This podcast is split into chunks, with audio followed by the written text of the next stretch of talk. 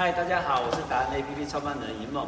我们今天来到我们的尤云龙尤教授这边，我们台湾民意达人，对不对？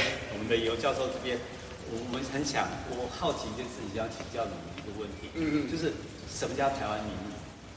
台湾民意，台湾民意就是台湾人民的意见啊。啊，的心声。所以事实上，我们我们看到政府所发布出来的啊的任何事情，其实它不一定就是所有的台湾的意见。那媒体讲的也不见得是台湾的人民的心声，对不对？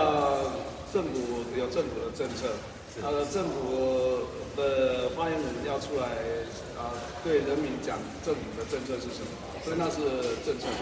对，呃，民意面就是说那个人民怎么样去。啊，认知或者是去评价政府的政策，那这个是人民的意见。啊，那当然人民的意见不完全一样。两千三百万人里面，有些人同意政府的某些政策，有些人并不同意。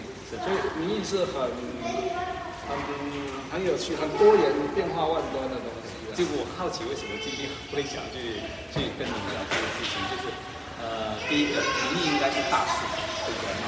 所以两年也是多数啊。然后有些时候，嗯，不管在任何地方，越是民主的国家，其实它的民意应该是应该讲说越被重视。嗯，那当然，那不是代表说台湾的民意不被重视，但是只是我们有些时候，我们常常看出来的政策出来都是很违反民意嘛。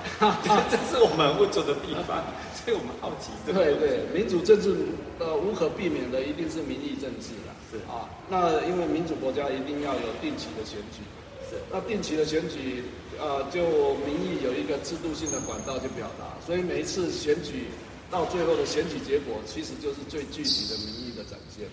所以呃，哈，在这一个意义上来讲啊，这个民意定期的在更换政府的这这个决策官员啊。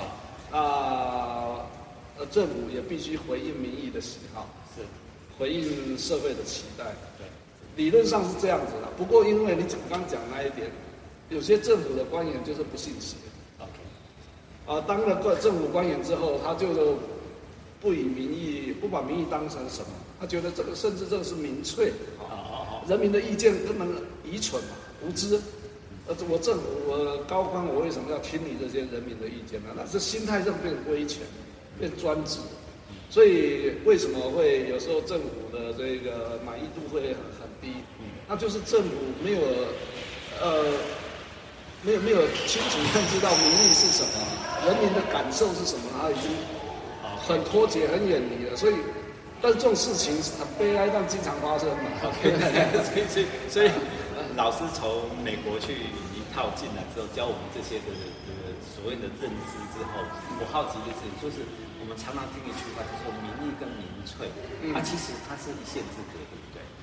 民粹一般都用来就是说在等于是骂人的话啊，你这个民粹啊，哦，但是其实你不尊重我的意见，对对。但是你知道在在古典的民主政治里面。事实上是有两派，一派就是比较强调民主精英论，是；另外一派比较强调大众，社会大众啊，和这个普罗阶级的啊，呃，一直都存在这种东西。所以呃，一般民粹来讲，就是说哈，哦，这讲起来坦白讲也蛮复杂的。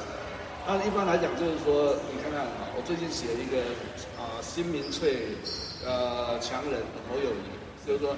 我要解释说他为什么可以在四年内强势崛起，对不对？为什么他可以赢苏贞昌近三十万票，赢林佳龙呃将近二四十六万票？是这一个人短短几年之间为什么窜起？是，那你去解释这些，他他为什么是民粹强人？因为人民喜欢他。是，他也有着永远都讲说，我好好做事啊，好好做代志啊，我就是为了人民啊，大大家好好做事，开口闭口人民。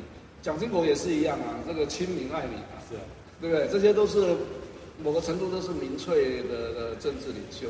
是，呃，民粹没有什么，民民粹也有好的一面嘛。是。但是如果过度的话，呃，也的确会有一些隐忧了啊。那这个就是说说起来就够复杂。是。啊，所以是这样子。好，我们就这个部分啊，我们下一集的时候你再告诉我们，教我们怎么去分辨啊。今天就谢谢老师，这个要分辨要三堂课的时间，记得来修，记记得来修课。老师在在哪里教？我一直都在过去一段长时间，我一直都在东吴大学政治学研究政治学就是嘛。然后我已经退休，等于已经退休了。有兴趣可以找老师来学，对不对？台湾民意基金会其实就是一直在传达这些东西，这些东西知识跟民意啊这些。好，OK，谢谢，我们今天这样子了，谢谢，拜拜。